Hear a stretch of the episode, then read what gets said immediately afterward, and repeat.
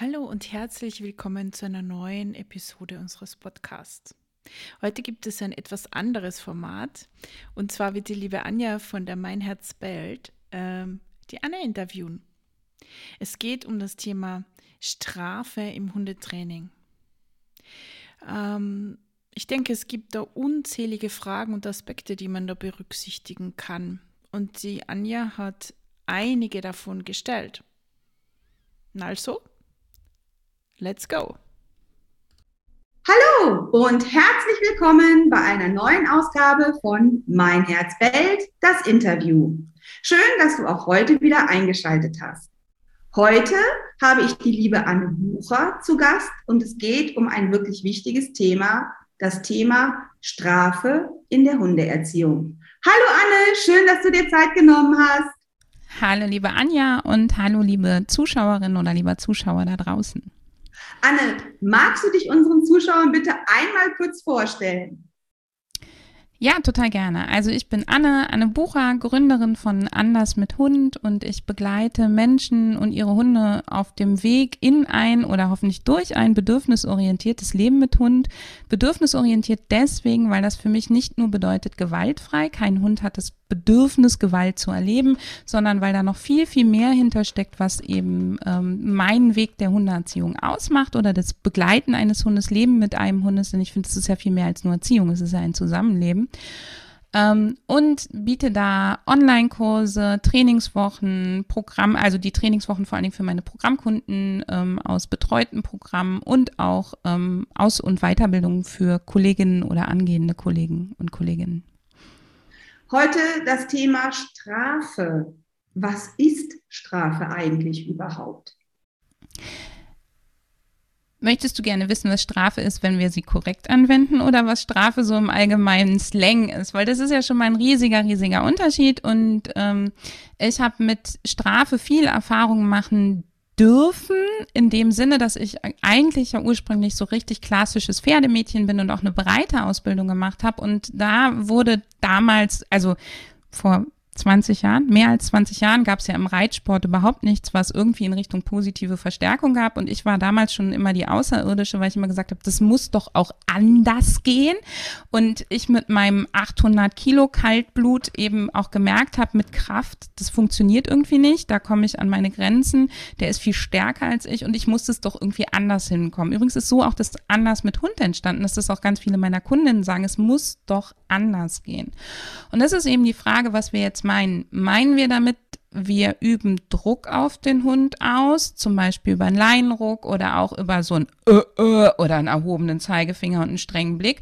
Und der Hund passt sein Verhalten an, dann ist es erstmal eigentlich nur der Versuch zu strafen, ja, der Versuch, dass der Hund es in Zukunft nicht mehr macht. Wenn wir wirklich Strafe anwenden, dann merken wir was, nämlich dann ist es Strafe, die der Hund auch tatsächlich mit dem richtigen Verhalten verknüpft. Und das bedeutet, dass wir das Verhalten in Zukunft gar nicht mehr seltener, kürzer, weniger sehen.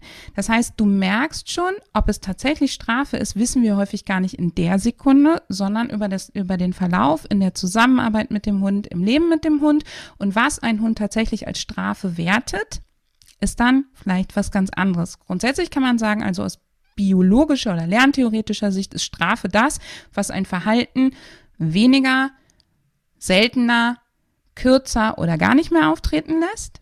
Und der Versuch zu strafen, das sind meistens die Sachen, die mit zu tun haben mit Angst, Schmerz, Hemmung ähm, oder Verlust. Jetzt mal ganz böse gesprochen und lieber Zuschauer da draußen, das machen wir nicht, weil wir trainieren hier mittels positiver Verstärkung, wir fördern den fairen und freundschaftlichen Umgang mit dem Hund. Aber wenn Strafe ja in Anführungsstrichen so einfach funktioniert, ich strafe meinen Hund und dann zeigt er das ja zumeist eben unerwünschte Verhalten nicht mehr, das ist doch eigentlich effektiv, oder? Ähm, prinzipiell funktioniert Strafe tatsächlich. Also ich möchte, das, das ist mir ganz wichtig. Ich, mein Training basiert primär auf positiver Verstärkung. So.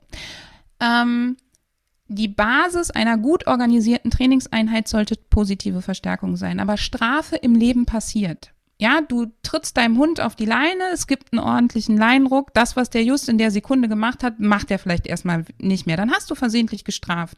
Und es gibt viele, viele Beispiele, die tun dem Hund nicht mal so weh. Das Problem daran ist ja nicht, dass Strafe nicht funktioniert, sondern die Nebenwirkungen von Strafe. Das erste ist, ähm, dass ich nie genau weiß, ob der Hund die die Bewegung, die er gerade gemacht hat, die Strafe tatsächlich bewusst gemacht. Also wenn wir beide jetzt miteinander sprechen, dann gestikuliere ich ja zum Beispiel. Oder ich greife mir vielleicht mal ins Gesicht und streiche meine Haare zur Seite. Wenn ich das aus Übersprung, aus Konflikt, ohne drüber nachzudenken, ohne es bewusst zu machen, äh, mache und du strafst mich, dann weiß ich nicht, wofür ich die Strafe gekriegt habe. Ich kann das nicht miteinander verknüpfen und dementsprechend wird diese Bewegung auch nicht weniger. Ich zwinker, du strafst mich. Zwinkern war reflexiv. Ich werde weiter zwinkern, weil ich habe es gar nicht mit der Bewegung verknüpft. Das heißt, wir müssten eigentlich wissen, ob der Hund dieses, diese Bewegung, die wir strafen wollen, jedes Verhalten ist ja Bewegung, bewusst willentlich macht, um ein gezieltes, ein Ziel zu erreichen, oder ob es reflexiv, Konflikt, Übersprungverhalten ist und eine ganz andere Grundlage hat, dann können wir es nämlich nicht so einfach strafen. Das ist das Erste, weil unsere Hunde lernen auf verschiedenen Ebenen. Das Zweite ist, es kann mir genauso gut passieren, dass ich meinen Hund strafe und der wittert gerade, der sieht noch nicht mal, aber der wittert gerade die äh, ältere Nachbarin von nebenan und verknüpft, die ältere Nachbarin nebenan ist in meinem Kopf und gleichzeitig tut's mir weh, die ist schuld. So. Dafür braucht er das nicht mal sehen, das kann reicht, wenn er das riecht, wenn das irgendwie gerade in seinem Gehirn im Arbeitsspeicher ganz frisch präsent ist. Und zack haben wir Fehlverknüpfungen und dann entstehen so Hunde, die zum Beispiel Angst vor Wolken haben oder vor blauem Himmel. Ich habe einen ganz dramatischen Fall gehabt, wo ein Herdenschutzhund ähm, Heißluftballons verbellt hat und der ist dafür abgestraft worden, indem ihn der Hundetrainer mit so Gummischläuchen abgeworfen hat, weil er die die Ballons nicht mehr verbellen sollte der Hund hat es verknüpft, dass es so war, wenn er mit seinem Frauchen bei schönem Wetter eng zusammenstand. Das heißt, bei schönem Wetter hat dieser Hund richtig Distanz zu seinem Menschen gemacht. Dann kam der nächste Trainer und hat gesagt, ja, der lernt das ganz toll wieder, wir gehen jetzt mit dem raus und dann nimmst du den so richtig fest in den Arm und dann merkt er, es passiert nichts. Für diesen Hund war dieses fest in den Arm nehmen, wo doch sein Bedürfnis gerade war, weg von seinem Menschen. Dieses fest in den Arm nehmen war für ihn eigentlich wieder eine Strafe. Weil das, sein Bedürfnis war ja weg und nicht, gib mir Halt, indem du mich durch den Arm nimmst. Effekt war, der Hund wollte mit seinen Menschen nicht mehr bei schönem Wetter vor die Tür. Wir haben also in der Tat angefangen, bei Dunkelheit Gassi zu gehen, damit er überhaupt wieder mit den Menschen vor die Tür geht und haben uns dann vorgearbeitet. Ihr merkt, das sind jetzt dramatische Beispiele, ihr könnt es auch viel weniger dramatisch haben.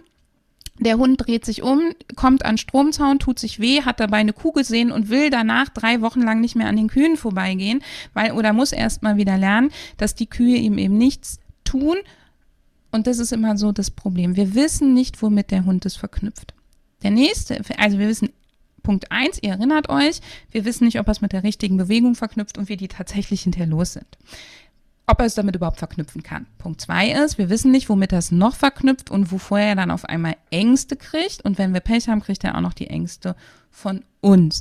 Das ist natürlich ein Riesenaspekt. Punkt drei ist, dass wir, wenn wir über Strafe arbeiten oder Strafe im Leben des Hundes häufig vorherkommt und er die auch nicht gut vorhersehen kann, er viel häufiger im Konflikt sein wird, sich nicht wohlfühlen wird, gestresst sein wird und dadurch immer mehr Fehler macht. Das heißt, es hat ja dann auch eine Konsequenz nicht nur auf meine Mensch-Hund-Beziehung mit dem Hund, sondern es hat auch nochmal die Konsequenz, ähm, dass der Hund insgesamt viel weniger Wohlbefinden hat, viel mehr Stress hat. Unter Stress lernen Hunde anders. Bestimmte Sachen können gar nicht mehr so gut gelernt werden. Und jetzt kann es sein, dass das Verhalten, was ich nicht mehr sehen will, auf einmal viel häufiger wird, weil es zum Beispiel das bevorzugte Stress- und Konfliktverhalten ist. Auch da kann ich euch ein Beispiel geben. Äh, es gibt, gab hier in der Nachbarschaft einen älteren Beagle, der ganz viel geschnüffelt hat mit einer älteren Dame, die das ganz doll gestört hat. Und jedes Mal, wenn der Beagle geschnüffelt hat, hat er einen Leinenruck gekriegt. Wurde ein bisschen weitergezogen. Das Problem ist nur, der Beagle hat ganz viel aus Konflikt geschnüffelt. Immer wenn ihm Menschen entgegenkamen, hat der Beagle ganz freundlich den Kopf nach unten genommen und zur Seite gewendet und hat geschnüffelt und dann kam der Leinenruck.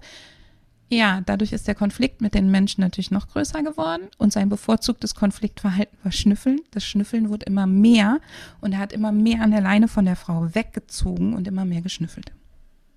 Das heißt, ich muss auf jeden Fall erstmal berücksichtigen, so ist es zumindest bei mir jetzt hängen geblieben, dass ich im Zweifelsfall mit Strafe definitiv viel mehr schlimmer mache, als das Erwünschte tatsächlich erreiche, weil einfach so viel, ja, ich sage jetzt einfach mal im Backoffice, also im Gehirn des Hundes passiert, was ich vielleicht gar nicht auf dem Schirm habe. Ja, weil ähm, natürlich Fehler passieren. Also auch ich als, als Hundemensch bin nicht frei von Fehlern.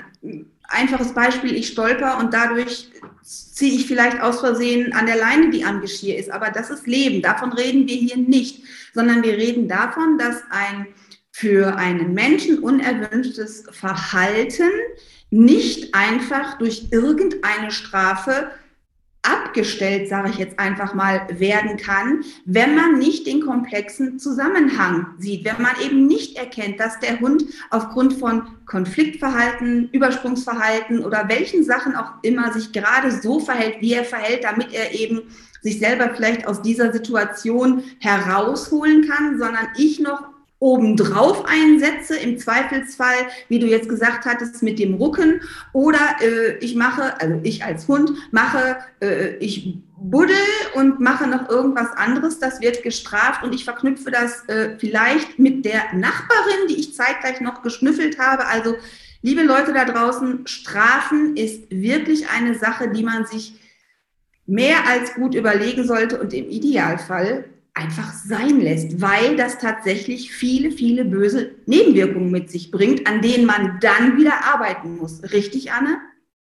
Ja, richtig. Und ich möchte noch ergänzen, Strafe funktioniert, wenn du dich wirklich an die Regeln hältst. Also die Strafe muss prompt kommen. Sie muss für den Hund eine unangenehme emotionale Bedeutung haben. Er muss gerade auf der, wir nennen das zweiten Lernebene, auf der bewussten Lernebene sinnvoll Verhalten sozusagen verknüpfen können. Er muss entscheiden, also das Hundegehirn muss das überhaupt als Strafe einordnen, ja, und es muss wirklich prompt und zuverlässig kommen, diese Strafe. Ja? Darf ich ganz und kurz zwischenstecken? Das heißt, ich komme vom Einkauf wieder, mein Hund hat die Wohnung umdekoriert, ich sehe das, schaue meinen Hund an und dann kommt immer der Satz, ja, und der hat mich schon ganz schuldbewusst angeguckt weil er dann noch einen drüber gekriegt hat im Zweifelsfall. Also liebe Leute, das kann nicht prompt gewesen sein, wenn ihr eine Stunde unterwegs wart. Richtig? Richtig. Also die idealen Verknüpfungen finden ja statt, wenn Verhalten und Konsequenz unter einer Sekunde nacheinander kommen ne, wir wissen über das Training mit dem Markersignal, dass wir dadurch so eine Brücke haben und ein bisschen mehr Zeit. Das heißt, dann haben wir ein bis drei Sekunden. Aber das funktioniert nicht, wenn du deinen Hund dafür strafst, dass er, also du rufst ihn zurück, der macht noch eine extra Runde und jetzt kommt er zu dir und kriegt von dir Ärger, dann strafst du nicht die extra Runde, sondern du strafst das zu dir kommen. Oder anderes Beispiel, ganz beliebt nach wie vor ja leider, dass der Hund, wenn er nicht Sitz macht, hinten so ein bisschen auf den Popo runtergedrückt wird. So. Was dann funktioniert, ist negative Verstärkung fürs Sitzen. Also der Popo wird runtergedrückt. In der Sekunde, wo der Po auf dem Boden aufkommt, hört der Druck auf. Erleichterung findet statt. Das ist negative Verstärkung. Was aber vorher ja passiert ist, mein Hund steht neben mir. Und dafür, dass er neben mir steht, drücke ich jetzt die Hand auf den Po und mache es erstmal unangenehm. Damit Erleichterung wirken kann, muss ja vorher es unangenehm sein. Das heißt, was habe ich eigentlich getan? Ich habe die Position neben mir unangenehm gemacht. Ich habe also das neben mir stehen als Verhalten oder das zu mir kommen gestraft, um dann das Sitzen wieder mit Erleichterung zu versehen. Das ist total unklug, weil der Hund wird in Zukunft, wenn er zu mir kommt, es wird ein Geschmäckle haben. Es hat einen Beigeschmack. In meiner Nähe ist es auf einmal nicht mehr so ganz safe. Und ähm, vielleicht ist es dir eben schon aufgesprochen, ich spreche nicht in der Regel nicht von bei Hundetraining nicht von konsequent, weil konsequent für uns alle ja immer mit Härte verbunden ist und Strafe und Striktheit, sondern von Zuverlässigkeit. Und wenn ich ein zuverlässiger Beziehungs- oder Bindungspartner für meinen Hund sein muss, dann muss es ganz klar für meinen Hund erkennbar sein, wie ich gleich reagiere. Und dazu gehört eben auch, dass ich ihn nicht plötzlich dafür strafe, dass er neben mir steht. Wenn der Hund, also wenn ich das jetzt richtig verstehe, der Hund sollte mir ja natürlich vertrauen können. Ich bin seine Bezugsperson und er soll sich bei mir in allererster Linie erstmal sicher und geborgen fühlen. Bedeutet das denn im Umkehrschluss, dass ich unerwünschtes Verhalten, ich nenne das jetzt mal nur unerwünschtes Verhalten, weil unerwünschtes Verhalten ist für jeden Menschen etwas anderes, dass ich als liebevolle Hundemama unerwünschtes Verhalten nicht unterbrechen kann, weil das ja vielleicht mit einer Strafe verbunden wäre. Ich möchte meinen Hund eigentlich nicht strafen. Ich möchte nur, dass er vielleicht nicht rausrennt und am Zaun bellt. Aber wenn ich ihn dann da weghole und sage, nein, du kommst jetzt rein und du bellst jetzt nicht am Zaun, ist ja auch in einer gewissen Art Strafe. Aber ich möchte ja trotzdem für ihn immer noch das liebe Hundefrauchen sein? Komme ich da nicht als, als, als Hundemensch auch selber irgendwie in einen Konflikt mit mir? Was kann ich denn jetzt noch guten Gewissens tun? Und was versteht mein Hund? Und der soll doch das verstehen, was ich gerne möchte und es nicht falsch verknüpfen. Fangen wir mal an mit dem geliebten ähm, ähm, Beispielen, die immer kommen. Ja, aber ich muss doch strafen, wenn. Ähm, ich sage immer, die Unfallbeispiele kenne ich alle. Ich kenne sie alle. Ne? Dieses, aber ich muss doch an der Leine rucken dürfen, wenn der Hund auf die Straße springt. Ja, natürlich, wenn mein Hund auf die Le Straße springt, ziehe ich vielleicht auch mal an der Leine, keine Frage. Aber der Unterschied ist, dass ich halt schon vorher darauf achte, dass er gar nicht erst drauf springt, dass ich mit ihm übe, in welche Situation ihn bringe. Und mein Lieblingsbeispiel ist auch da, mein Fahrlehrer. Ich weiß nicht, wie es bei euch war. Ich habe einen Führerschein und mein Fahrlehrer hat nicht gesagt, so jetzt geben wir mal an der roten Ampel Gas, dann auf die Kreuzung und dann bringe ich dir bei, was passiert, wenn ein Unfall passiert. Nee, der hat mir beigebracht, an der roten Ampel hält man, so bremst man, jetzt fährt man wieder an und man sichert sich bitte noch ab und man bereitet sich auch darauf vor, wenn man zum Beispiel auf die Autobahn fährt, dass der Tank voll ist. Also vorausschauendes Gassi gehen bitte.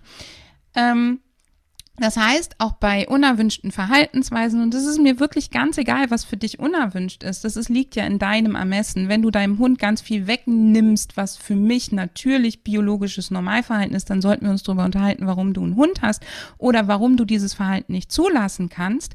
Aber natürlich kann auch ich nicht alles zulassen. Also bei mir ist unerwünschtes Verhalten, ein Reh hin zu hetzen. So, selbst meine Krähen möchte ich nicht gescheucht wissen. Ja, wir haben zwei Krähen, die leben, ich glaube, jetzt seit zwölf Jahren mit uns hier am Haus. Die sind bestimmt schon betagt, die mag ich sehr gerne und ich möchte nicht, dass die gescheucht werden.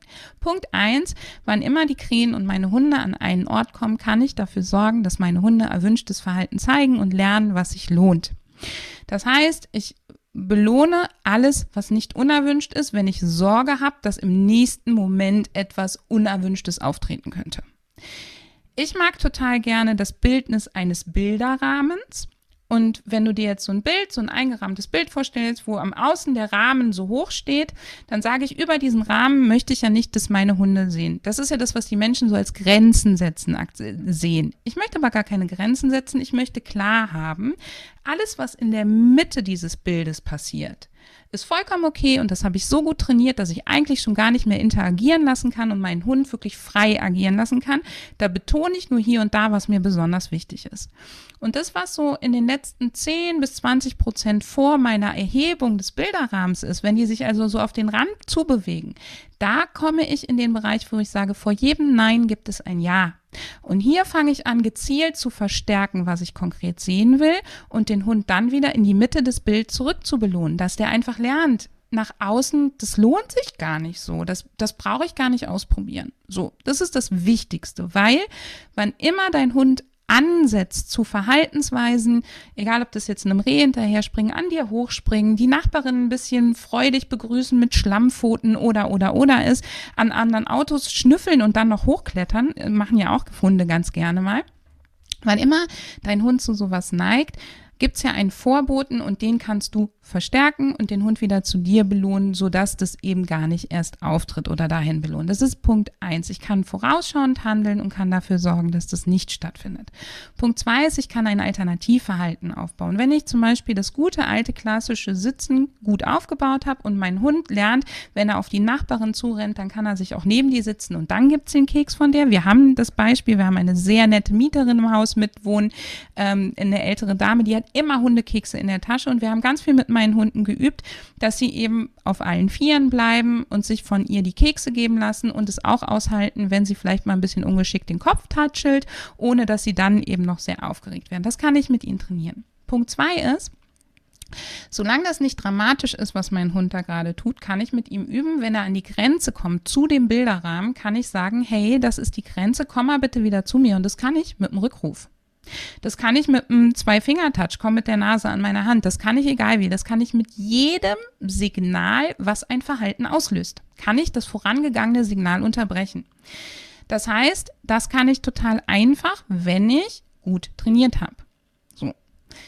Das ist der nächste Punkt. Aber ganz ehrlich, wenn ihr über Strafe arbeitet, dann und darauf setzt, dass ihr quasi darauf wartet, dass der Hund diesen Rahmen oder diese Grenze erreicht und dann zu sagen, nein, dann haben wir ein Problem. Nämlich, der Hund übt immer wieder das Falsche. Und der Ansatz von dem Falschen, von dem, was wir nicht wollen, der prägt sich immer weiter aus und im Gehirn wird diese Synapse sozusagen, also ich weiß, das ist ganz vereinfacht gesprochen, die wird zu, zu bevorzugten Synapse, die wird immer stärker. Das wird quasi der tragende Muskel oder die tragende Fahrbahn, wenn wir bei meinem Autobildnis bleiben. So. Das heißt, wir wollen ja gar nicht, dass der Hund das übt. Ich will gar nicht, dass der erst an der Nachbarin hochspringt, um dann vor der stehen zu bleiben, sondern ich will, dass der gar nicht erst an ihr hochspringt. Der soll darf hinrennen, aber vor ihr soll er stoppen. Wenn er jetzt immer wieder übt, einmal Bodycheck dagegen und dann sitzen, dann ist das schon mal taktisch unklug. Und Variante 3 ist, ich baue einen sogenannten Verhaltensunterbrecher auf. Und dieser Verhaltensunterbrecher, der dient dazu, Belohnungen, also Verstärkung, so weit wie möglich von dem angefangenen, geübten Verhalten zu entkoppeln. Weil je später Belohnung nach Verhalten kommt, desto schlechter kann der Hund sie verknüpfen. Um nichts anderes geht es. Das ist der sogenannte für die, für die Nerds unter euch, das ist der Delay Discount. Ja, das heißt, bei dem Verhaltensunterbrecher geht es dem Hund klar zu machen, hey, das hat sich nicht gelohnt, das möchte ich nicht, dass du das machst, oder beziehungsweise wir machen dem Hund eigentlich nur klar, das lohnt sich nicht. Dann kommt aber immer noch was dahinter, was sich für den Hund lohnt. Und wir behalten im Hinterkopf, wenn ich einen Verhaltensunterbrecher überhaupt brauchte, hat der Ansatz sich doch wieder gelohnt. Das heißt, unser Ziel ist es, komplett ohne den auszukommen. Das ist Punkt eins. Punkt zwei ist, dieser Verhaltensunterbrecher soll weder Angst machen, noch wehtun, noch den Hund in irgendeiner Art und Weise hemmen, bedrohen. Das wäre übrigens auch Angst, aber ich weiß, dass manche Menschen sagen, ja, das ist ja keine richtige Angst, noch ihm ankündigen, dass wir ihm was wegnehmen, sondern der, der sagt nur zum Beispiel keine Vorwärtsbewegung mehr möglich. So. Den können wir natürlich auch aufbauen. Ähm, ich verwende meinen einmal im Monat, wenn es hochkommt. Ich glaube, ich habe meinen seit Monaten nicht verwendet und es ist ganz spannend. Ich habe vor ein paar Wochen, äh, in, nein, ähm, vor ein paar Monaten mit einer Kundin einen aufgebaut und wir haben letzte Woche gesprochen und sie hat gesagt, du Anne, ich wollte den ja immer unbedingt haben. Ihr habt den jetzt zweimal verwendet in vier Monaten. Wie oft muss ich den üben, damit der in einem halben Jahr dann doch funktioniert, falls ich ihn nochmal brauche? Das heißt, du merkst, man kommt, wenn man sich einmal darauf einlässt, ganz klar ohne aus. Ich finde aber trotzdem, dass man verschiedene Signale trainieren sollte, mit denen man den Hund wieder richtig lenken kann, damit wenn der, wir bleiben wieder bei unserem Bilderrahmenbild, an den Rand kommt, wir ihn wieder ordentlich durch die Kurve laufen lassen können in die richtige Richtung. Wenn ich dich jetzt, ich bleibe jetzt auch mal gerne bei diesem Bilderrahmen. Ähm, ich stelle mir jetzt einfach mal vor, der Hund muss ja erstmal lernen, hoppla, da ist der Rahmen und dass er in der Mitte bleiben soll. Das kann ich ja nicht als vorausgesetzt äh, geben, dass der Hund weiß, hier ist der Bilderrahmen und mein Frauchen möchte das nicht. Ich muss ja irgendwie ihm schon immer sagen, komm wieder zu mir zurück und geh gar nicht erst so weit und ich unterbreche das ähm, rechtzeitig, dass ich ihn also, ich sage jetzt einfach mal laienhaft, ihn natürlich nicht ins offene Messer rennen lasse, so nach dem Motto, jetzt geh schon bis zum Bilderrahmen und dann kriegst du eine Strafe. Das ist ja auch nicht das Ziel. Das heißt. Nein, dadurch lernt der Hund ja auch, dadurch lernt der Hund ja auch erstmal bis zum Bilderrahmenrand zu gehen. Und wir wollen ja gar nicht, dass der Hund zum Bilderrahmenrand geht. Wir wollen ja, dass der Hund in der Mitte bleibt. Okay, das heißt, das in der Mitte bleiben belohne ich, weil sich das ja, ja auch für alle Beteiligten lohnt, vor allen Dingen, weil es eine Ja, das ist ein gutes Gefühl. Ja, ich bin auch ein Belohnungsjunkie, gebe ich zu. Ähm, macht aber mir nichts, meinen Hunden auch nicht. Das heißt, ich führe, wie geht dieser schöne Spruch, und führe mich nicht in Versuchung. Ich glaube, so war das. Das heißt, ähm, ich muss natürlich auch immer meinen Hund im, im Blick haben. Ja, dass ich nicht irgendwie Lieblingsbeispiel mit dem Handy am Ohr telefonierend durch die Landschaft sträuche und äh, plötzlich ist da ein Reh, was ich selber viel zu spät sehe, sondern ich muss mich schon auf meinen Hund auch einlassen und wenn ich gut bin, auch erkennen, was sind seine nächsten Schritte. Und wenn die nächsten Schritte die sind, die ich nicht gerne hätte, unterbreche ich dieses Verhalten, was kommen würde, sehr wahrscheinlich und sage, nee, komm mal bitte wieder in die Mitte des Bilderrahmens. Richtig? Ja, jein. Ähm, also äh, zu, zu, zu 95 Prozent bin ich einverstanden. Also mein Training basiert darauf, dass ich möglichst, also ich bin nicht der Typ, der mit dem Handy am Ohr durch den Wald rumgeht. Das ich auch nicht, aber das war das Beispiel. Was aber ich möchte, dass meine Kundinnen, ich möchte meine, dass meine Kundinnen zwar achtsam mit ihrem Hund und auch auf ihn achten beim Spaziergehen, aber dass die sich auch mal darüber freuen können, wie da die Blume blüht und dass ihnen der Wind durchs Gesicht fährt und nicht die ganze Zeit durch die Gegend rennen und scannen, wo ist das nächste Reh, wo ist der andere Hund und und und, sondern wir wollen ja, dass die Hunde eigene Strategien lernen, dass zum Beispiel, wenn der Fahrradfahrer uns entgegenkommt, der Hund von ganz alleine an den Wegesrand geht. So. Oder zu mir kommt. Oder dass der Hund, wenn er das Reh sieht, stehen bleibt. Oder wenn er ein Problem mit anderen Hunden hat, dass er auch dann erstmal stehen bleibt, am Wegesrand schnüffelt und man dann guckt, okay, wie, wie machen wir die Situation? Das heißt, wir wollen ja einen Hund, der sich in der, in der Mitte seines Verhaltensrahmens frei bewegt, ohne dass wir dauernd interagieren müssen. So. Und dafür trainiere ich natürlich ganz viel, dass in der Mitte des Rahmens sich das ganz toll lohnt. Und sobald der Hund an die Grenze kommt, muss ich ihm ja gar nicht unbedingt sagen, hey, das ist die Grenze, sondern ich kann ihm auch erstmal sagen, ah, du hast das Reh gesehen, du bleibst stehen und guckst. Das lohnt sich für dich. Oh, dein Körperschwerpunkt geht nach vorne. Dafür muss ich natürlich ein bisschen meinen Hund lesen können. Hm, eigentlich möchte ich nicht so gerne, dass der Körperschwerpunkt nach vorne geht, weil mein Gehirn weiß ja schon, der nächste Schritt ist, er dampft ab. Aber dass er noch alle vier Beine am Boden hat oder noch drei, wenn wir beim Vorstehen sind, das gibt das Markersignal oder eine andere Ankündigung dafür, dass gleich was Gutes in die andere Richtung stattfindet, das macht ja automatisch was mit dem Hund. Das heißt, ich muss ihm gar nicht immer unbedingt sagen, was er als nächstes zu tun hat, sondern ich fördere das, was er eigenständig zeigt, um auch seine Selbstwirksamkeit an der Stelle ja zu fördern.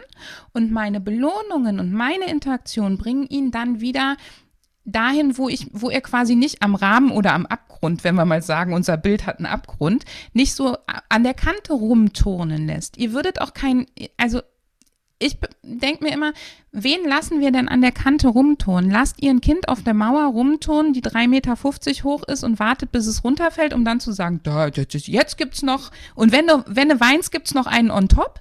Ähm, oder sagst du schon vorher, hm, bleib bitte stehen, und jetzt kommst du mal einen Schritt wieder zurück. Und das ist halt das, was ich mir eigentlich auch von meinen Menschen mit Hund wünsche. Und ich wünsche mir halt auch, wenn ich mit Teams arbeite, dass wir als erstes mal so ein Fundament erarbeiten, wo wir sagen, das ist die Mitte von unserem Bilderrahmen. Und wenn wir jetzt merken, wir haben dünne Nerven oder Mensch, dem Hund geht's nicht gut oder es funktioniert gerade nicht so gut, wie wir das wollen, dann halten wir uns viel in der Mitte vom Bilderrahmen auf, um erstmal wieder so in die Ruhe zu kommen. Und natürlich muss ich auch mir Situationen suchen, wo ich dann sagen kann, okay, ähm, das ist jetzt nicht mehr so ganz die Mitte vom Bilderrahmen, aber der Hund zeigt immer noch akzeptables Verhalten. Das kann ich verstärken und hier kann ich jetzt auch mit mir nochmal und, und mit meinem Hund die Alternativverhalten üben. Dass eben auch mein Gehirn weiß, in der Sekunde, wo der dem Reh hinterher schießt, schreie ich nicht äh, verdammt nochmal, sondern ich rufe meinen Rückruf. Auch wir müssen ja so ein bisschen, bisschen üben, dass wir die richtigen Signale dann zücken und wer das übt, das, manchmal höre ich ja, aber Strafe ist einfacher. Nee, wenn du Strafe richtig anwendest, ist es gar nicht einfacher, weil dann muss ich das ja auch alles üben. Nur, dass ich immer auch den Ansatz vom Fehlverhalten üben lasse. Ja, das ist ja das, was wir mit unerwünschtem Verhalten meinen, ist der, das Fehlverhalten, was nicht gesellschaftskonform ist oder wir einfach nicht von unserem Hund haben wollen. Das heißt, ich lasse den Ansatz immer wieder praktizieren. Ich gehe ein viel höheres Risiko ein, gerade wenn wir beim Thema Jagdverhalten, beim Hetzen sind oder auch bei Aggressionsverhalten. Ich gehe ein viel höheres Risiko ein, dass was passiert.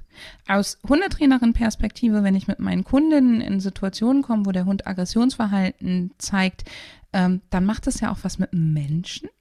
Ja, das möchte ich ja auch nicht. Ich möchte gar nicht, dass meine Kundinnen diese Situation nochmal erleben müssen. Übrigens auch nicht gedanklich, weil unser Gehirn ähm, unterscheidet ja nicht so gut zwischen Erinnerungen und Wahrheit. Ja, das soll sich ja nicht nochmal Schwitzefinger blöd anfühlen. Und das ist das nächste. Wenn ich also auf Strafe setze, muss ich ja auch in Situationen kommen, dass ich diesen Rahmen immer wieder stecken kann. Wenn ich viel auf vorausschauend arbeite, muss ich das gar nicht. Ich würde halt trotzdem Signale aufbauen, wie zum Beispiel ein Rückruf, dass wenn mir der Hund dann mal abzwitschert, ich eben passend agieren kann. Also ich fand das Beispiel gerade von dir sehr, sehr schön. Ähm, du weißt, die Nettie ist eine Deutsch-Kurzer, also Vorstehhündin und ähm, sie geht an, ähm, an der Schleppleine meistens gesichert. Ähm, es ist aber tatsächlich so, wenn sie die 10 Meter Schleppeleine drauf hat und wir so durch die Lande sträuchen und sie dann tatsächlich etwas sieht, wittert und plötzlich dann so Beinchen hoch und bing stehen bleibt und ich ihr Markerwort sage, ich kann es jetzt halt nicht sagen, weil sie liegt da, dann passiert das tatsächlich, dass sie sich blitzschnell zu mir umdreht. Ach nee, echt? So meine ich, guckt die mich dann an, weil sie, sie hatte ja eigentlich das Reh, sie ist einfach nur stehen geblieben. Und ich habe dieses Stehenbleiben, also dieses Anzeigen belohnt. Und ich habe manchmal den Eindruck, sie kann es selber nicht fassen, dass sie nur dafür, weil das macht sie offensichtlich gerne und auch sehr gut, dafür schon belohnt wird. Und dann kommt sie zurück, dann bekommt sie ihre kleine Party, dann bekommt sie besonders gute Leckerchen, weil das ist schon was anderes, als wenn sie aufhört, an einem Mauseloch zu buddeln oder irgendwo zu schnüffeln. Das ist schon so eher die höhere Schule bei uns. Und ähm, ich kann halt auch nur sagen, dieses Markersignal, das funktioniert wirklich. Also, der Hund in manchen Situationen habe ich echt den Eindruck, ähm, die kann es gar nicht fassen, dass dafür ein Markersignal, also auf jeden Fall eine Belohnung bei mir kommt. Und sie kommt dann tatsächlich von sich aus zurück. Ich muss sie da nicht rufen. Ich sage nur das Markerwort. Und das sollte halt dann so. jeder aufbauen, richtig?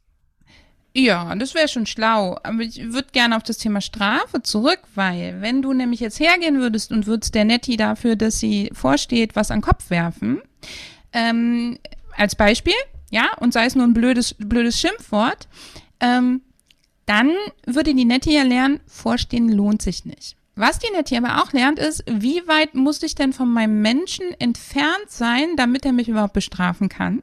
Ja, das heißt, sie würde wahrscheinlich einfach ein Stück weiter weg sein. Und was passiert denn noch? Das Vorstehen ist da so ein super Beispiel. Ich möchte, dass meine Hunde mir sagen, hey, da steht das Reh, hey, ich habe eine spannende Spur entdeckt, hey, da riecht es spannend, weil dann kann ich, so wie du beschrieben hast, es eben ähm, ähm, kann ich interagieren. Wenn ich jetzt aber das Ganze strafe, dann mache ich damit ja nicht Jagen kleiner, sondern ich mache das Stehen und Gucken, also das Vorstehen kleiner oder sorge dafür, dass es nicht mehr auftritt. Das heißt aber für den Hund noch lange nicht, dass er nicht hetzen darf. Weil ich habe ja nicht das Hetzen gestraft, sondern das Vorstehen. Das heißt, wenn ich Pech habe, dann zeigt mein Hund das Vorstehen nicht mehr und der zeigt mir gar nicht mehr, dass er jetzt die spannende Wildspur gefunden hat, sondern der zwitschert einfach sofort ab und dann stehe ich doof im Wald. Dann hat meine Strafe super funktioniert und mein, ich stehe doof im Wald und mein Hund äh, äh, diskutiert in der Zeit mit dem Jäger, ja, und das gilt für alle Sachen. Wenn mein Hund zum Beispiel ein Begegnungsproblem hat und der hat, der schafft es vielleicht auf eine bestimmte Distanz, in bestimmten Konstellationen. Das erlebe ich, was das, da blutet mir wirklich immer das Herz, wenn Hunde dann langsamer werden neben ihrem Menschen und die senken so den Kopf ab und schnüffeln. Das ist deeskalierendes Verhalten dem, was ihnen entgegenkommt. Jetzt ist der Mensch unachtsam und geht einfach weiter und nimmt den Hund mit, weil wir sind ja alle auf das gerade Ausgehen gedrillt und zackig und vorwärts und sei doch zielstrebig, ja. Wir nehmen den Hund mit und ziehen den Hund so ein bisschen mit an der Leine und der darf eben nicht schnüffeln und der darf sich nicht abwenden. Dann lernt er doch nicht nett in der Begegnung zu sein. Der lernt auch nicht, ich darf dem Artgenossen ausweichen. Das lernt er durch diese Strafe nicht. Das gleiche gilt, der guckt den anderen Hund an und du ruckst an der Leine. Dann lernt er nicht, dass er den anderen Hund nicht attackieren darf. Er lernt nur, die Vorboten lohnen sich nicht. Ich spare mir einfach in Zukunft die Vorboten und gehe sofort los.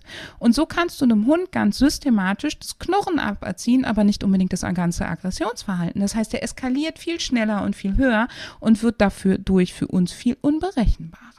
Das heißt, das war jetzt ein sehr, sehr gutes Beispiel, da würde ich gerne einmal ähm, einhaken.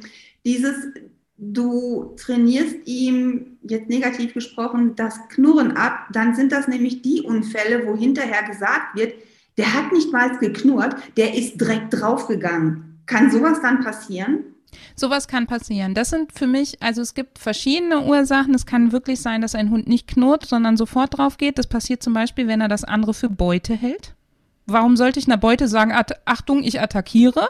Ja, dann ich, ähm, da möchte ich einfach, dass der Hund auch, also idealerweise auch so ein Hund, der sehr zum Packen in der Jagdsequenz neigt, der sollte nicht dem Kind hinterherrennen und reinpacken, sondern wenn ich mit dem trainiere, bleib erstmal stehen und guck das Kind an, dann habe ich Mensch ein Zeitfenster, wie ich interagieren kann. Wenn ich den strafe für guck das Kind an, brauche ich mich nicht wundern, wenn er beim nächsten Mal sofort losrennt. Ja, und es klingt so lustig, das passiert ja tatsächlich, dass dann Beute Beutefangverhalten aus Konflikt, aus Übersprung, aus Stress oder auch aus fehl, äh, fehlgeleitetes Beuteverhalten aktiviert wird und da wird logischerweise nicht vorher gedroht. Da brauche ich mich nicht wundern, dass der Hund nicht droht. Dann gibt es natürlich die Möglichkeit, dass Aggressionsverhalten so plötzlich und so lebensbedrohlich für den Hund ausgelöst wird, aus seiner Interpretation. Wir finden das vielleicht gar nicht lebensbedrohlich, aber er nimmt etwas wahr, dass er sagt, jetzt geht nur noch die Alles- oder Nichts-Reaktion, dann droht der auch nicht mehr großartig vorher, sondern dann geht sofort los. Das ist wirklich reflexiv. Das kann ich übrigens strafen. Es wird keinen großen Erfolg haben, weil es ist reflexiv. Und die dritte Möglichkeit ist eben, dass man ihm halt beigebracht hat, es hilft nichts, wenn du mit mir normal sprichst. Solange du nicht schreist, höre ich dich nicht. Und dann dürfen wir erstmal wieder den Weg rückwärts gehen und dürfen dem Hund erstmal wieder beibringen, hey, sobald du Konfliktsignale zeigst, sobald du Stress zeigst in dieser Situation, nehme ich das wahr und wir gehen wieder raus. Und ich sehe deine Kommunikation, ja, und dann eben nicht mit dem Hund herzugehen und zu sagen, ich gehe in eine Raufergruppe oder ich gehe jetzt nur noch im Nahkontakt trainieren und patsch die alle zusammen und du unterdrückst einfach alles, was du empfindest, dann lernt er ja wieder nicht fein zu kommunizieren, sondern ich habe ja so einen Kandidaten zu Hause, ja, der früher wirklich heftig reagiert hat und die hat eine sehr ge gemochte Trainerkollegin, äh, die leider nicht mehr praktiziert, hat mal zu mir gesagt, Anne, die Nayeli ist wunderbar in ihrer Kommunikation. Die hat nur leider eine Zündschnur, die ist ungefähr 0,001 Sekunden. Das heißt, wenn der andere nicht sofort auf ihre Kommunikation reagiert, hat Nayeli halt schon sehr früh in ihrem Leben gelernt, ähm, dann gehe ich eben komplett nach vorne und mache eine mehr oder weniger alles oder nichts Reaktion. Und wenn ich sie dabei ausgebremst habe, dann ist sie halt nach hinten oben gekommen und ist auch gegen uns gegangen. Und dann lernt man sehr schnell, was Management bedeutet, was Körpersprache des Hundes bedeutet und wie man darauf zu achten hat. Und wir haben ihr beigebracht, heute, wenn ihr was nicht passt, das passiert im Moment mal wieder ein bisschen mehr. Sie ist jetzt zwölf. Ähm, wir untersuchen sie gerade, ob sie Morbus Cushing hat, weil sie sehr viele Symptome davon zeigt. Und dann sind die Hunde ja sehr gestresst. Also sie ist sehr gestresst im Moment. Jetzt passiert es mir schon mal wieder häufiger, dass sie anfängt zu fiepen nach dem Fiepen kommt ein Knurren. Nach dem Knurren kommt das Lefze hochziehen und das Knurren wird lauter. Und wenn ich dann nicht bei ihr bin und sage, die Katze darf das Gras aber essen oder ihr irgendwie aus der Situation raushelfe, dann geht sie nach vorne. Und früher hat sie gar nicht geknurrt. Sie hat nicht geknurrt, sie hat sofort attackiert. Also war ein bisschen Stress zu sehen und dann hat sie attackiert.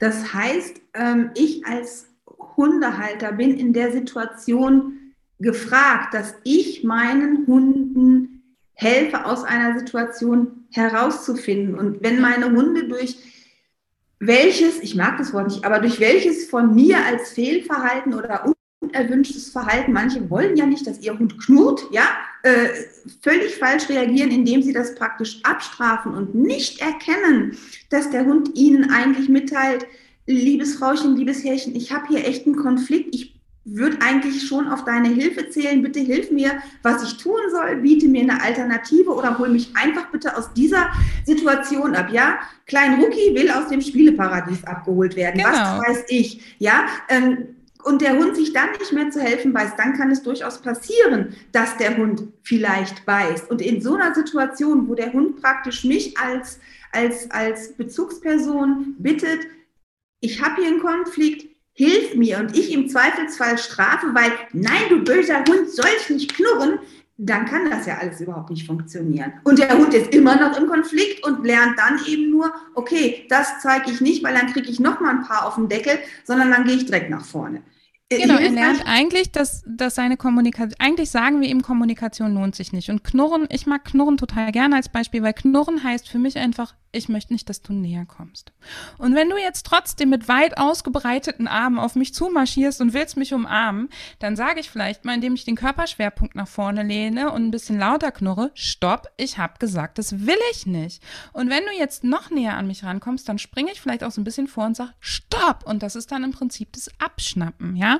Und Hunde müssen kommunizieren dürfen. Und wenn wir aufhören, dass wir ihre Kommunikation erst wahrnehmen, wenn die mit so Leuchtpfeilen sagen, hier, das mache ich, das mache ich, ähm, sondern sie viel früher wahrnehmen. Und wenn wir auch lernen, dass man feine Kommunikation nicht dadurch lernt, dass feine Kommunikation überrannt wird, sondern dass feine Kommunikation beachtet wird, dann wissen wir auch, dass ein gutes Begegnungstraining darauf setzt, zum Beispiel, dass der Hund gar nicht erst auslöst, damit er dann mit der Wasserflasche oder dem Schlauch oder was auch immer einen drüber kriegt, weil dann habe ich ja eigentlich vorher alles, was er vielleicht Gutes gezeigt hat, total ignoriert. Und eigentlich, wenn wir jetzt nochmal auf das Prinzip von Strafe gehen, wenn mein Bedürfnis ist, dass du weggehst und das geht aber nicht. Aber sagen wir mal so, mein Bedürfnis ist, dass du zumindest nicht näher kommst. Und ich werde deswegen langsamer.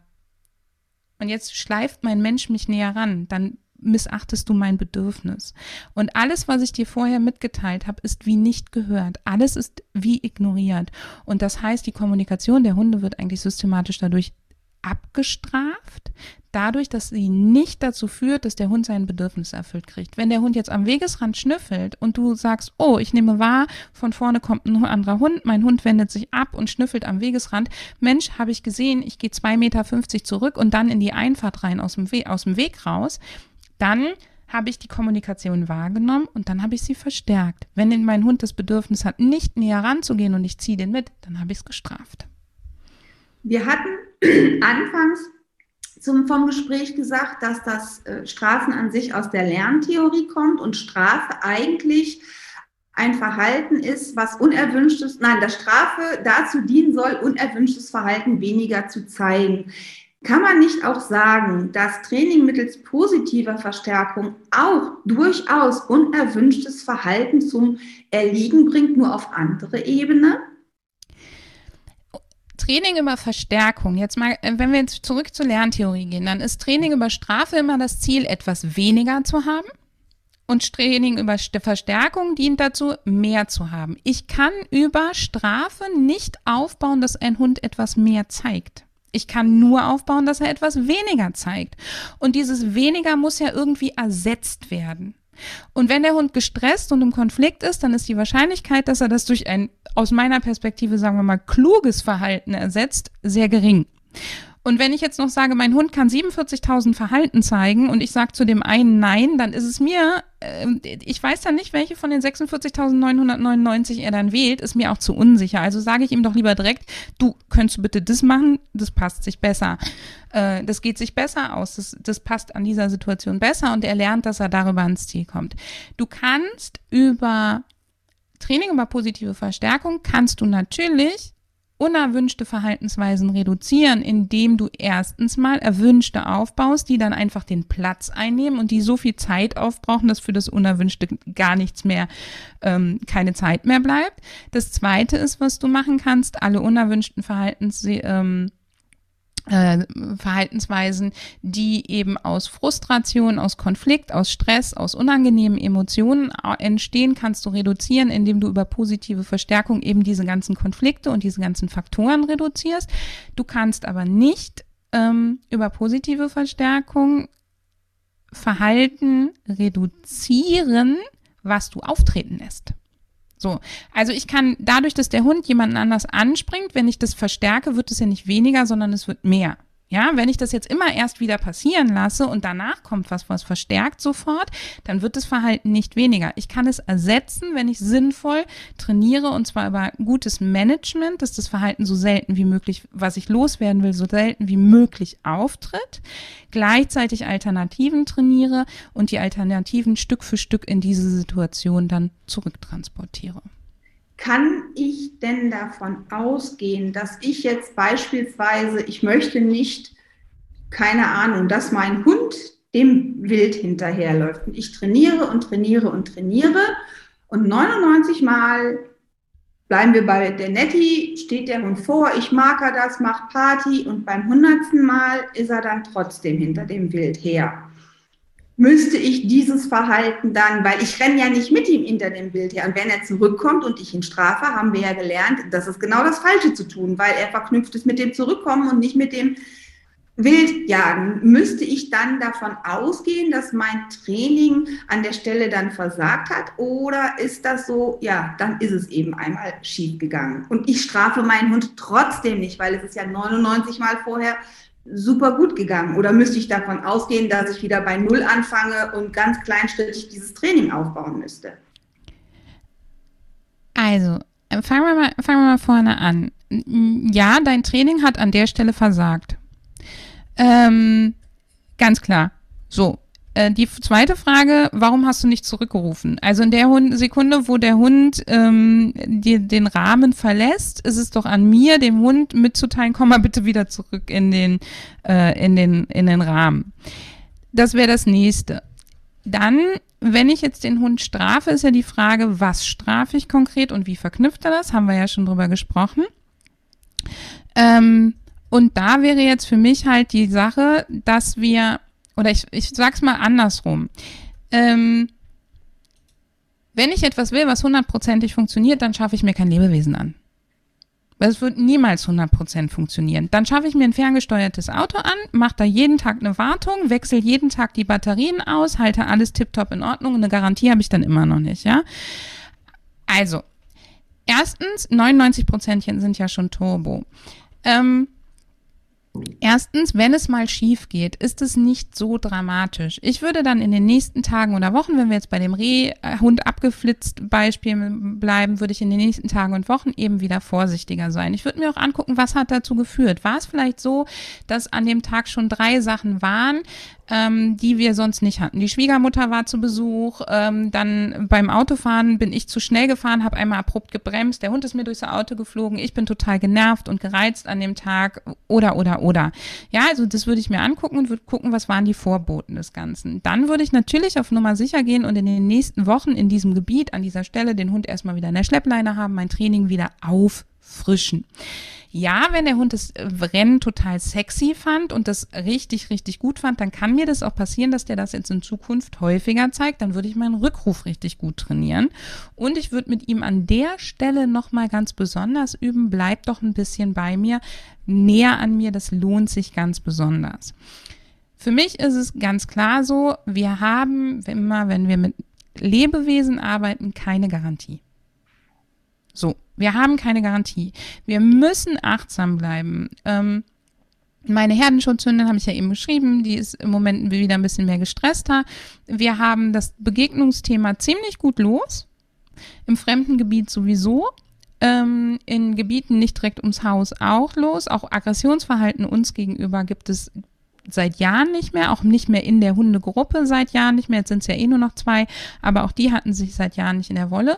Trotzdem, wenn ich im Moment mit ihr im häuslichen Umfeld spazieren gehe, wo sie immer noch latent Begegnungsprobleme hat und mit einigen Hunden auch wirklich immer noch welche hat, bin ich vorsichtiger. Dann darf sie vielleicht nicht in den Freilauf, wenn wir sonntags nachmittags bei schönem Wetter gehen, sondern dann bleibt die Leine dran. Dann achte ich drauf und belohne wieder Verhalten, wo ich eigentlich sage, das bräuchte ich theoretisch nicht mehr so regelmäßig belohnen. Das sitzt schon ziemlich gut, aber ich belohne es wieder, vor allen Dingen dann, wenn sie gestresst ist.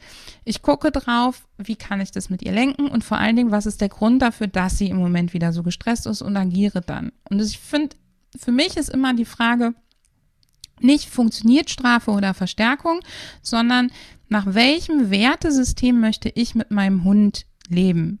Möchte ich mit meinem Hund so leben, dass ich jemanden habe, der exakt immer das ausführt, was ich sage? Was auch bedeutet, ich muss ihm immer sagen, was er zu tun hat? Oder möchte ich einen Hund, der auch eigenmächtig Entscheidungen trifft? Der auch wirklich sich entfaltet in seinem Rahmen. Das bedeutet nicht, dass ich trainingsfaul bin. Im Gegenteil, ich glaube, dass ich sogar viel mehr trainiere als so manch andere. Aber meine Hunde kennen sehr genau ihren, ihren, ihren Verhaltensrahmen. Und möchte ich da investieren, damit der Hund sich dann langfristig tatsächlich darin auch sehr frei bewegen kann und ich immer seltener dahin gehen muss, dass ich sagen muss, hey, mh, hm, schlechte Idee, mach mal dies, mach mal jenes.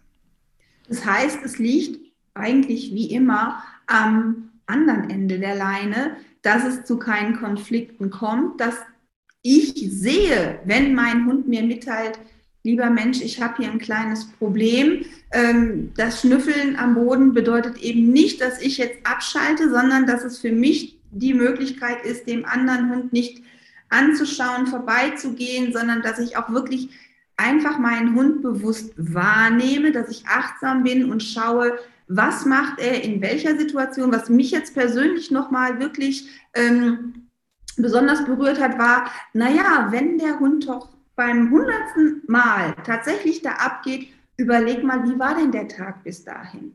Was ist denn alles passiert? Ja, und dann waren halt ein paar Beispiele, die vielleicht den einen oder anderen Hund schon gestresst haben. Das heißt, er konnte gar nicht mehr entspannt mit seinem Zweibeiner spazieren gehen, sondern hat dann vielleicht dieses unerwünschte Lossprinten genutzt, um einfach mal seinen Stress abzubauen. Das hat nichts damit zu tun, dass der Hund ähm, den Menschen bestrafen will, dass der ungehorsam ist oder sonst was, sondern dass, dass der Zweibeiner verstehen muss, der Hund muss ja auch irgendeine Möglichkeit haben, vielleicht mal Stress abzubauen, dass es nicht die ideale Möglichkeit ist, braucht man nicht drüber zu sprechen.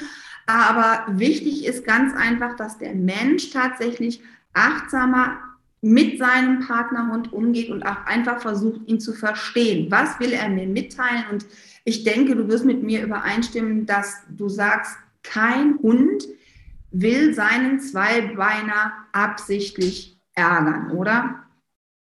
Nee, das ist das Konzept ärgern kennen Sie, glaube ich, an der Stelle auch nicht. Also, weiß ja, ich nicht. Ich glaube, das, das kein, kein ähm, will jetzt die machen das nicht, die machen das nicht. Also ich, ich bin ja auch kein Fan des Will to Please. Ich bin auch kein, äh, kein Fan des Will to Unplease sozusagen.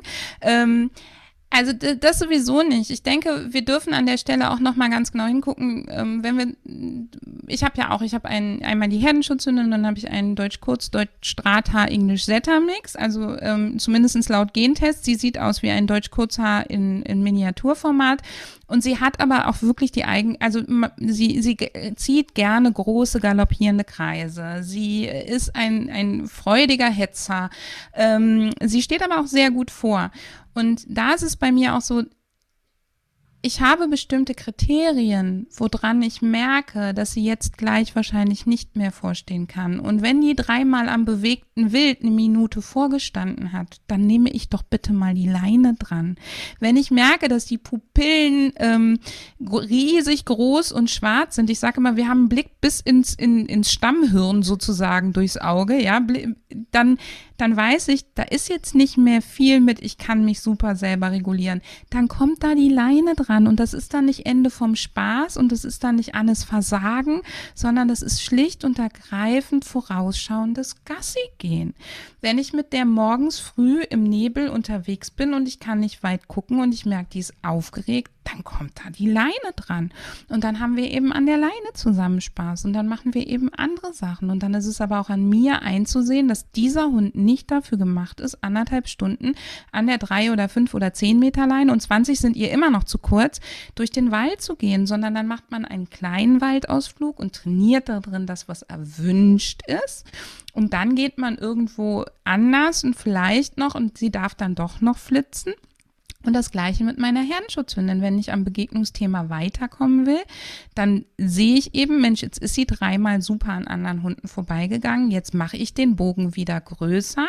Oder wir gehen jetzt mal ganz gezielt eine Viertelstunde Begegnungen üben und dann fahren wir irgendwo aufs Feld, wo sie einfach stehen und gucken und buddeln und ähm, wir nennen das Rumpummeln. Also sie hat bei uns den Spitznamen Pummel und wo sie einfach so ein bisschen rumpummeln und frei sein darf.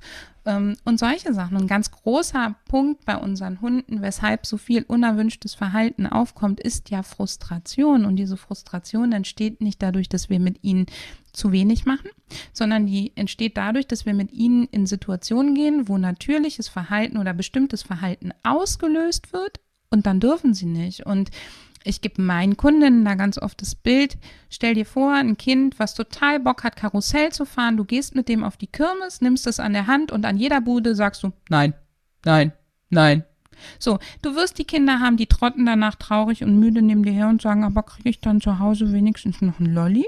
Du wirst die Kinder haben, die sich auf den Boden schmeißen und mit den Fäusten trammeln oder schreien, ja, oder die Kinder, die sich losreißen und sich selber aufs Karussell setzen. Und so ist es halt auch bei uns. Und ich glaube, wir versuchen, wir versuchen so oft den Hund ich mag den Begriff vermenschlichen nicht, weil das häufig ja in einem anderen Kontext gebraucht wird, aber wir versuchen so häufig die Hunde in unsere menschliche Gesellschaft zu pressen und vergessen so sehr, dass die seit 30.000 Jahren vom Boden fressen, wenn nicht sogar noch länger, wenn die was Fressbares finden. Und dann sollen die das auf einmal nicht mehr. Es ist eine der, eine der wesentlichen Faktoren von der Domestikationsgeschichte, dass die was gefressen haben, was sie gefunden haben, was im häuslichen Umfeld ist und jetzt sollen die das auf einmal nicht mehr.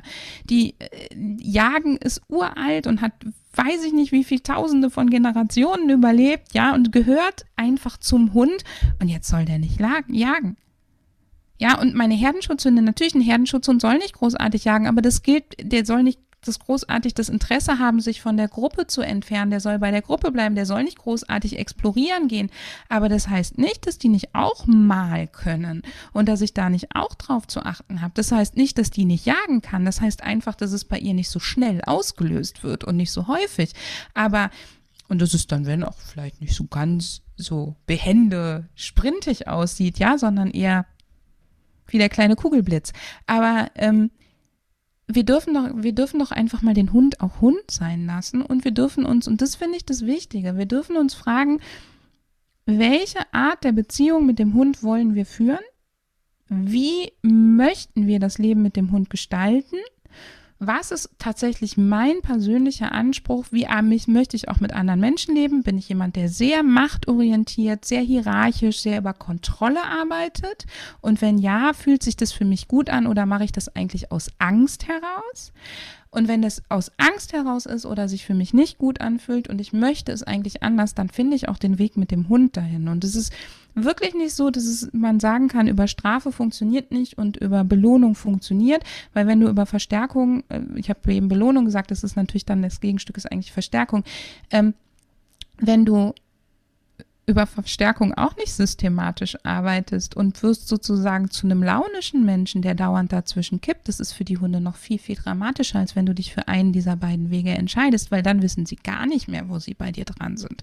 Und deswegen ist es, finde ich, ganz wichtig, dass wir uns überlegen, und ich denke, jemand, der hier guckt, der hat sich längst für den Wert entschieden, dass er eben mit dem Hund ein, ein eigenständiges, selbstwirksames Leben führen will, wo man wirklich bedürfnisorientiert zusammen ist.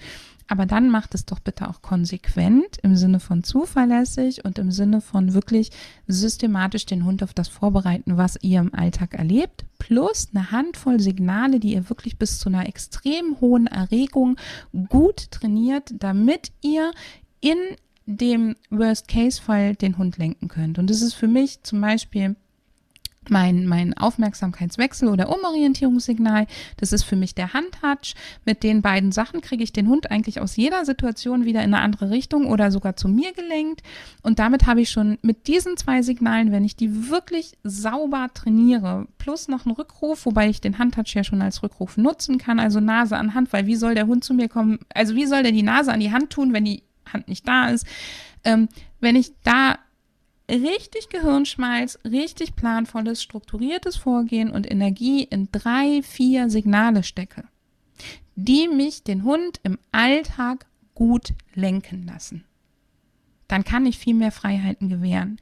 Wenn ich natürlich einfach losbretter, ohne Gedanken und einfach darauf warte, was mich heute überrennt, ohne dass ich mit dem Hund eine vernünftige Kommunikation aufbaue, dass ich ihn auch lenken kann, ja, dann komme ich natürlich auch immer wieder in diese Situation, ähm, wo dann auf einmal Strafen gerechtfertigt ist oder wo dann auf einmal gerechtfertigt ist, dass man den Hund ähm, blockt, hemmt, von der Straße runterreißt oder was auch immer, weil es natürlich nur noch gab quasi blocken oder überfahren werden. So.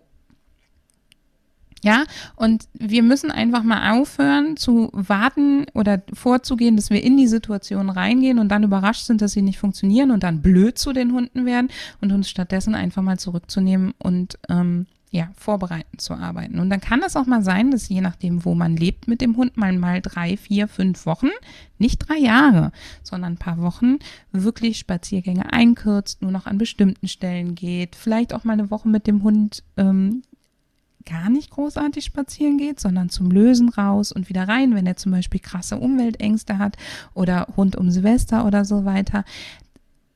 Aber das ist dann bitte temporär und das ist nichts, was man über Jahre hinweg macht. Also wenn Training, ich kenne viele Menschen, die über positive Verstärkung trainieren, wo das Training aber über Jahre hinweg stagniert, ähm, das ist ja genauso dramatisch eigentlich ähm, wie das Arbeiten über Strafe, weil das bedeutet, dass ich irgendwo im Training Fehler habe und dass ich meine, ich mache das schon so, aber vielleicht zum Beispiel mich nicht traue, wieder meine Komfortzone und den Bilderrahmen ein bisschen zu vergrößern, so nach und nach ans Panoramabild zu kommen oder eben auch, dass ich immer wieder Überraschung, Überraschung in diese Situationen reinkomme, wo der Hund dann doch wieder das Falsche zeigt in, also in, in unserer Perspektive das Falsche. Ich würde gerade sagen, in hündischer Perspektive, das ist ja in Anführungsstrichen das kleine Problem. Vom Hund aus gesehen macht der Hund ja keine Fehler. Er, er verhält sich einfach, wie sich ein Hund verhält. Und deswegen fand ich das jetzt gerade wirklich so schön, dass du gesagt hast, man sollte den Hund auch mal eben Hund sein lassen und eben einfach versuchen, ihn zu verstehen. Und was mir auch besonders gut gefallen hat, war, dass du gesagt hast, ähm, auf jedem Spaziergang gibt es mindestens drei, vier Sachen, die es sich lohnt zu belohnen. Und wenn es einfach ist, der Hund hat jetzt dreimal vorgestanden, ich habe das Markerwort gegeben, ich aber dann weiß, Holla die Waldfee, der hat das jetzt dreimal super gemacht. Das bedeutet aber vielleicht, er ist jetzt ein bisschen hochgepusht, ja, dann nehme ich ihn an die Leine. Und das hat eben, wie gesagt, nichts mit Bestrafung in dem Fall zu tun, sondern einfach damit, dass ich meinen Hund kenne, damit, dass ich ihn auch erst gar nicht in Versuchung führen möchte, beim vierten Mal eben nicht mehr vorzustehen sondern vielleicht doch abzugehen, einfach weil das Erregungsniveau so hoch ist. Und das ist einfach schön, wenn, wenn man mal das Positive sieht. Bei jedem Spaziergang gibt es etwas, was man belohnen kann, liebe Leute. Es gibt immer etwas. Und wenn es für euch noch so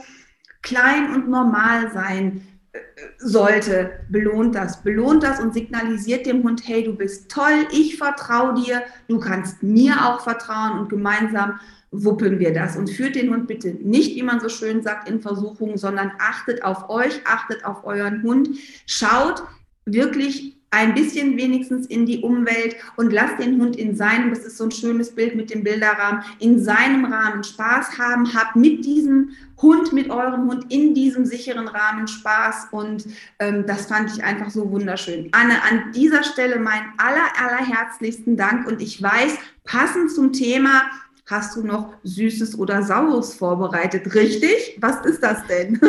genau. Also es gibt einen Online-Vortrag von mir, der heißt Süßes, sonst gibt Saures. Da geht es eben auch nochmal um Belohnung und Strafe im Hundetraining. Und da geht es auch viel darum, was passiert dann eigentlich, wenn man das mischt. Also wenn man mal belohnt und mal straft, deswegen Süßes, sonst gibt Saures. Ähm, und genau, alle die, die hier zugeguckt haben, ich habe der ähm, habe euch allen eigentlich einen 10% Gutschein mitgebracht und wenn ihr Lust habt, dann könnt ihr den auf Süßes, sonst gibt Saurus oder einen meiner anderen Selbstlern-Online-Kurse anwenden und ähm, euch das noch angucken. Da geht's dann halt auch wirklich um dieses, also dieses Süßes, sonst gibt Saures, ist ja das sogenannte Absichern. Also was passiert, wenn ich ähm, eben den Hund zurückrufe und der hört nicht und ich strafe dann? Was, was, was macht das eigentlich mit dem Hund?